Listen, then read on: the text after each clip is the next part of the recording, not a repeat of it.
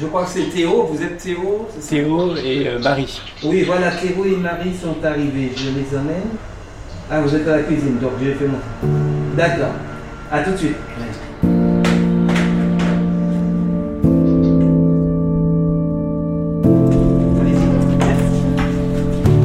C'est le matin. Nous sommes dans les écuries du château de Champs-sur-Marne, qui abrite le laboratoire de recherche des monuments historiques. On monte à l'étage pour aller dans la cuisine. On dirait une grande maison de famille. Est-ce que vous voulez un petit café Vous aussi c'est le café maison en plus. Il y a toujours eu un côté euh, convivial dans ce laboratoire. L'esprit d'équipe et famille. Le a été créé en 1970 pour euh, préconiser, diagnostiquer et donner les meilleures méthodes euh, de traitement pour les matériaux du patrimoine.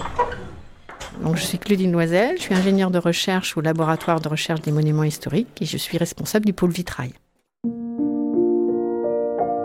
Marie Thierry, Théo Boulanger. après le feu. Épisode 6. Dès qu'on a fini le café, on peut éventuellement, vous pouvez nous emmener dans votre Voilà. laboratoire. Parce que là, en plus, on a encore des panneaux de Notre-Dame. Chic. On est en restauration, là, donc ça y est. Parce qu'avant, c'était pas la restauration. Ah non, non, non, avant, on était vraiment dans le diagnostic, dans, dans quel état sont les vitraux. Puis après, évidemment, il y a eu les dépôts, ce qui ont été une opération hyper importante. Quand vous dites déposer, c'est décrocher. C'est décroché, ah oui. Et euh, à ce moment-là, on ne savait pas encore si l'édifice allait tenir ou pas. hein. Donc on était dans une situation quand même... euh, C'était dans l'urgence impérieuse. C'était appelé comme ça. Donc en 9 jours, ils ont déposé 25 baies hautes. Et donc, euh, pour les roses, on n'intervient pas parce que là, on ne peut pas procéder de cette façon. Autrement, les peintures risquent de tomber. Donc ce serait dommage.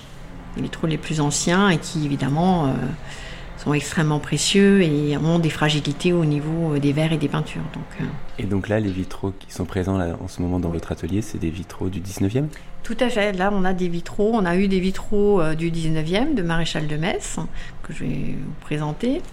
On peut les voir. Ben, on va aller les voir. En tout, ce sont plus de 2500 mètres carrés de vitraux qui vont être restaurés.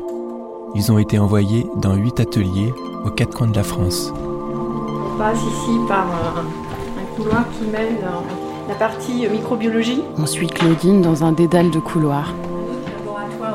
C'est immense. On traverse de nombreuses salles avec des laboratoires équipés de microscopes et de toutes sortes de machines. Ah oui, oui, oui. On voit des gens au travail qui analysent différents matériaux présents dans les monuments. De la pierre, du bois, le métal et enfin le verre. Donc Claudine est la responsable. Un petit code pour entrer.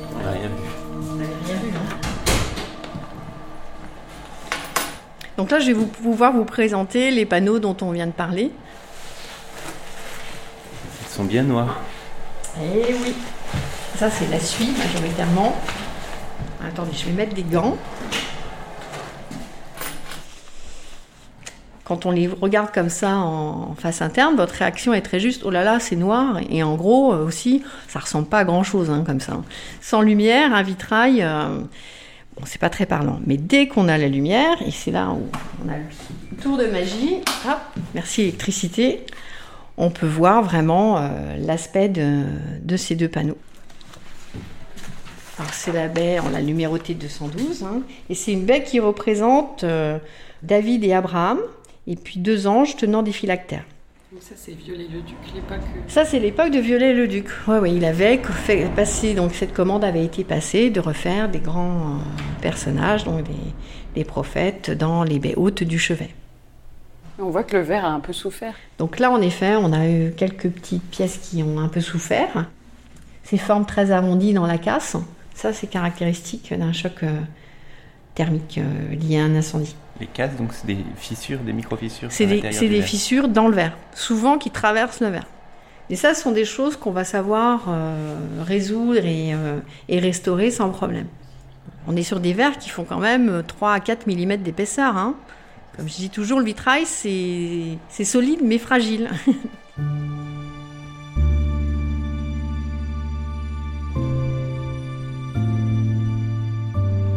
Si je vous mets, attendez, je vais vous mettre un petit peu plus d'éclairage là. Hop, avec des fibres optiques. On dirait des petites antennes euh, d'extraterrestres. Voilà, c'est ça. Ce sont nos petites lucioles qui viennent euh, éclairer euh, pour nous aider à comprendre. Donc si on regarde de plus près, donc on voit le réseau de plomb avec des verres qui ont des formes particulières pour le dessin qu'ils souhaitent avoir, un traitement de peinture face interne et aussi face externe. Ces vitraux-là, en fait, euh, on a de la suie euh, depuis très longtemps quand même. Donc on avait une couche bien épaisse, bien grasse, qui finalement a bien isolé les dernières particules provenant de l'incendie, pour simplifier les choses. Donc là, vous faites comment pour les, les éliminer? Alors là, on va utiliser un outil magique euh, qu'on utilise dans bien des cas, je vais vous montrer, qui est le coton roulé sur bâtonnet. Alors classiquement, ben, coton-tige. hein. Et ça, c'est vraiment l'outil pour commencer. Voir, j'y vais délicatement, je vais venir rouler mon coton pour euh, éliminer les résidus et voir l'état de surface et l'adhérence de mes peintures. Donc on les traite tous de la même façon, tous les patients. hein. Il n'y a, pas les VIP et les autres. On a euh, de nombreux édifices en France et ça va. Les, les- petites églises euh, de campagne ont toute leur place et sont essentielles à mes yeux aussi. Donc on va vraiment faire au mieux pour chaque euh, édifice, pour chaque panneau et choisir euh, vraiment la, méthode qui sera la plus intéressante ou la plus adaptée. C'est comme en médecine. Vous allez avoir euh, des méthodes plus douces, des méthodes plus poussées. Qu'est-ce qu'on a sur ces panneaux? Quelles sont les fragilités? Voilà la mission demandée. Tout ça en pensant à comment je vais restaurer et qu'est-ce qu'on va pouvoir proposer pour les remettre en place, qu'ils soient sécurisés et que ça tienne pour des siècles. Pour des siècles. Ah bah oui, là déjà. ah oui, oui, oui, moi mon échelle de temps, c'est pas les 10 ans, c'est c'est toujours une échelle au moins au siècle. Alors attendez, je me mets bien. C'est un travail de fourmi quand même cette. Et oui, oui, oui, oui. En voyant Claudine, qui est une sorte de fée du vitrail avec son coton magique dans la main, on imagine les centaines et centaines d'heures qui seront nécessaires pour rendre à Notre-Dame sa lumière.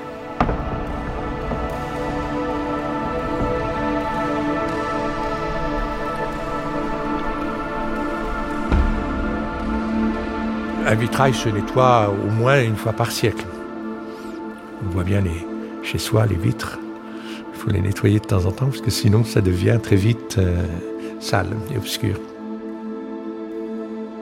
On est où là? Alors, dans la cathédrale de Chartres, un bâtiment qui date de, de la fin du XIIe, début XIIIe. Quand je suis à Notre-Dame, je dis euh, c'est le premier projet d'ampleur qui va donner naissance à toute cette série de cathédrales par la suite.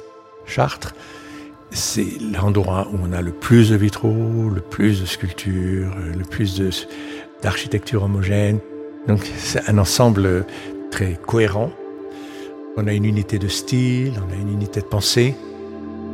Comment vous vous appelez? Jean-Paul de Ramble.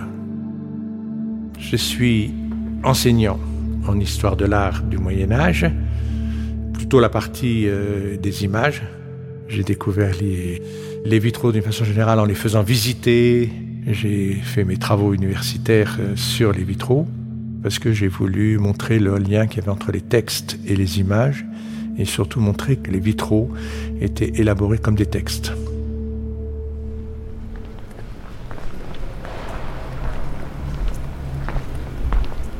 Alors, les vitraux, tout le monde les voit.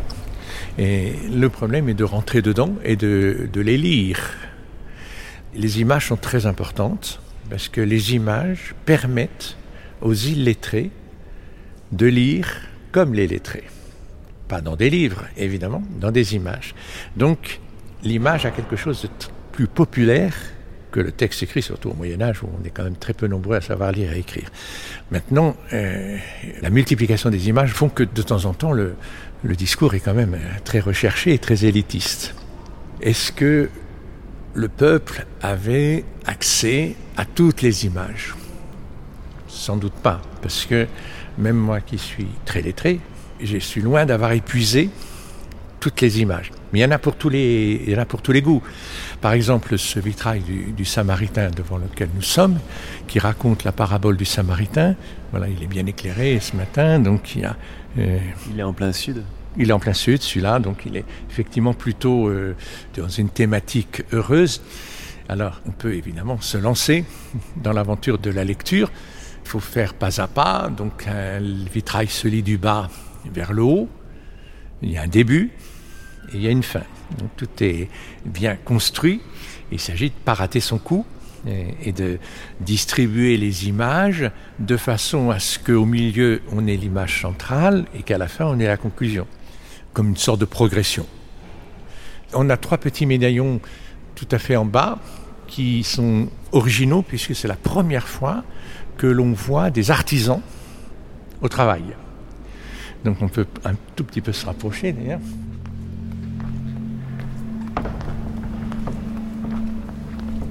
C'est la première fois qu'on essaye de lire un vitrail. Et les premiers personnages qu'on découvre tout en bas de l'image ne sont ni des saints, ni des anges, ni des apôtres. Voilà. Ça en sera bien. Donc euh, ici, ce sont des cordonniers. Donc ils travaillent le cuir. Ils sont autour d'une fenêtre, là, en train de confectionner ces chaussures. Et à droite, on voit la corporation des cordonniers avec le maître qui tient une petite maquette du vitrail et qui sans doute a contribué à la réalisation de ce vitrail par un mécénat, par une contribution financière. Et on trouve comme ça, à la base de tous les vitraux de Chartres, une mention des corps de métier qui sont à l'œuvre dans la cité. C'est évidemment assez émouvant de sentir cette présence profane. Les bouchers, les épiciers, les tanneurs, les tisserands, les boulangers, les charcutiers, les poissonniers. Toute la cité est présente. C'est très significatif de l'idée de rassembler cette euh, cité dans un lieu où on ne va pas travailler, puisqu'ici on ne fait que célébrer. Donc l'image rassemble. Les images sont des reflets euh, merveilleux de, de toutes les époques. Et L'intérêt des images, c'est leur aspect esthétique, leur dimension esthétique, qui est très forte. Et pour vous, ces vitraux de Notre-Dame, c'est des beaux vitraux?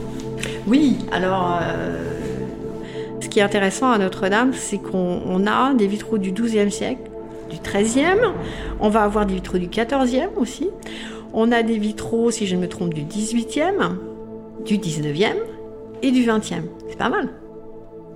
Donc vous avez finalement un, voilà, un historique des vitraux au travers des siècles. Donc ça, moi, je trouvais ça assez intéressant et, c'est riche et précieux. Oui.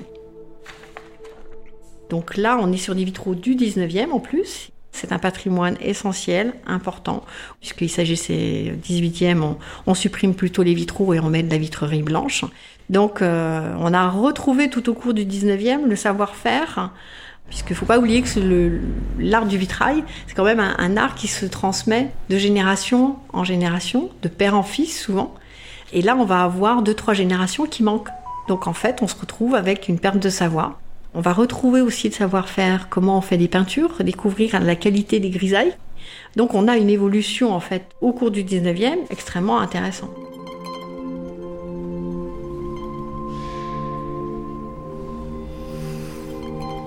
Change tout le temps. Voilà.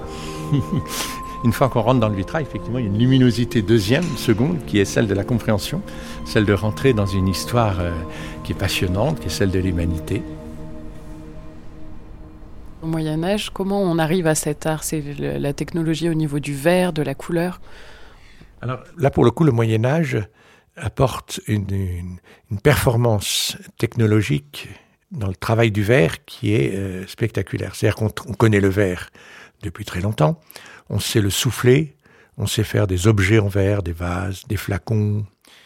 Mais ce que le Moyen Âge va découvrir dès le 6e siècle, 7e siècle, on a déjà des traces archéologiques de morceaux de verre plats qui sont assemblés les uns aux autres pour faire une fenêtre vitrée. Alors ça, c'est une invention que les Égyptiens ne connaissent pas, que les Grecs ne connaissent pas, qui accompagne les progrès de l'architecture, qui permet de vitrer les ouvertures et donc de fermer le bâtiment par rapport au, à l'extérieur, aux tempêtes, au vent, à la pluie, tout en gardant euh, un maximum de lumière pour l'intérieur. Et comment on travaille la couleur? C'est de la peinture? C'est le, le, verre, c'est une aventure euh, passionnante parce qu'il faut prendre euh, du sable des rivières riche en silice. Donc là, avec la silice, on touche le noyau de la terre, quoi, pratiquement. Hein. c'est la partie la plus dure de la terre. Ce sable siliceux, on va le faire fondre. Il faut vraiment y croire pour se lancer dans cette aventure qui consiste à trouver 1000 degrés pour que ce sable commence à devenir une matière en fusion, et c'est donc la matière vitreuse. Alors, dans cette matière en fusion, on met dès le début des oxydes métalliques, qu'on trouve sous forme de métaux. Par exemple, le cuivre, il va colorer le verre en fonction de la température, soit en rouge, soit en vert. Et puis, on peut mettre aussi du cobalt. C'est très difficile à trouver, le cobalt. C'est des pierres qui viennent de Grèce, d'Orient, et qui donnent des verres bleus. Et puis, euh, avec l'or aussi, quand on est très riche, on peut avoir des verres rouges, un rouge absolument extraordinaire.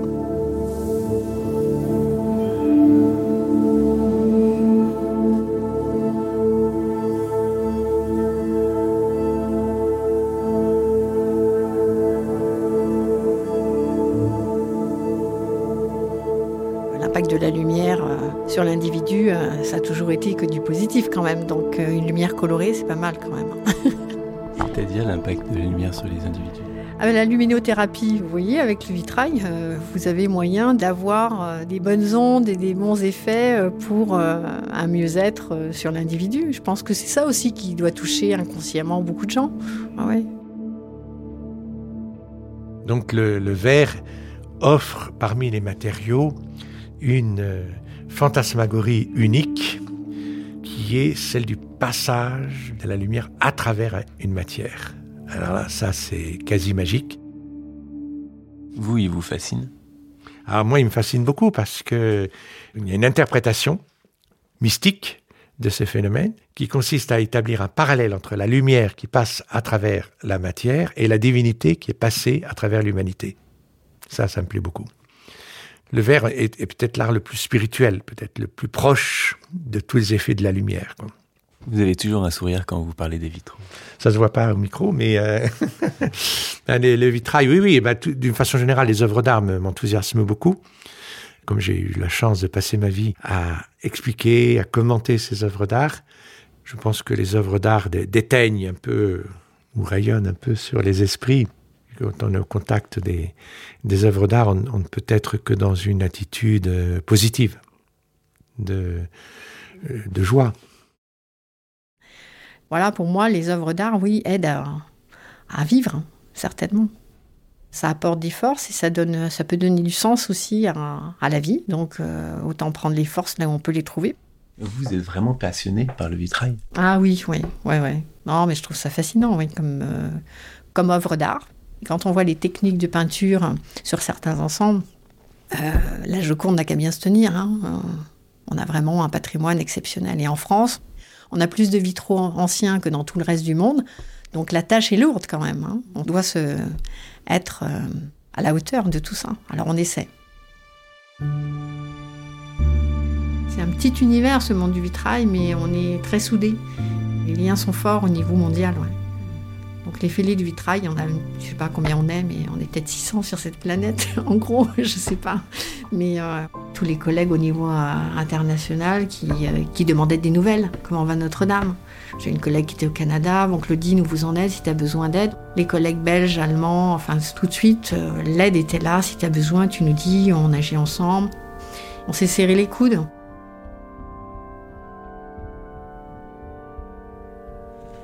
Et Notre-Dame, après cette restauration, ça va changer notre perception, vous pensez?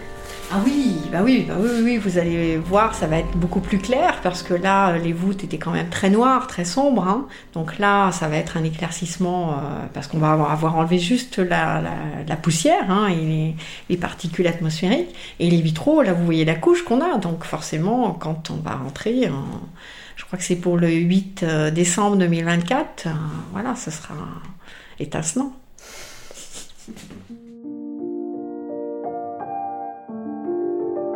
Le démontage des vitraux a permis une découverte inattendue.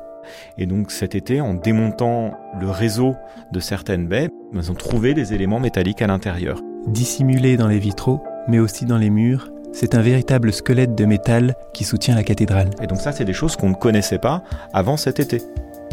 Dans le prochain épisode, nous irons à la rencontre de Maxime Lhéritier, spécialiste du fer au Moyen Âge, qui a fait d'importantes découvertes à Notre-Dame. Il y a encore des choses à découvrir et là en fait on se rend compte que c'est pas juste euh, le chantier de Notre-Dame qu'on étudie, c'est véritablement un pan de l'économie du fer à cette époque-là sur la plus grosse place marchande de France euh, qui est Paris.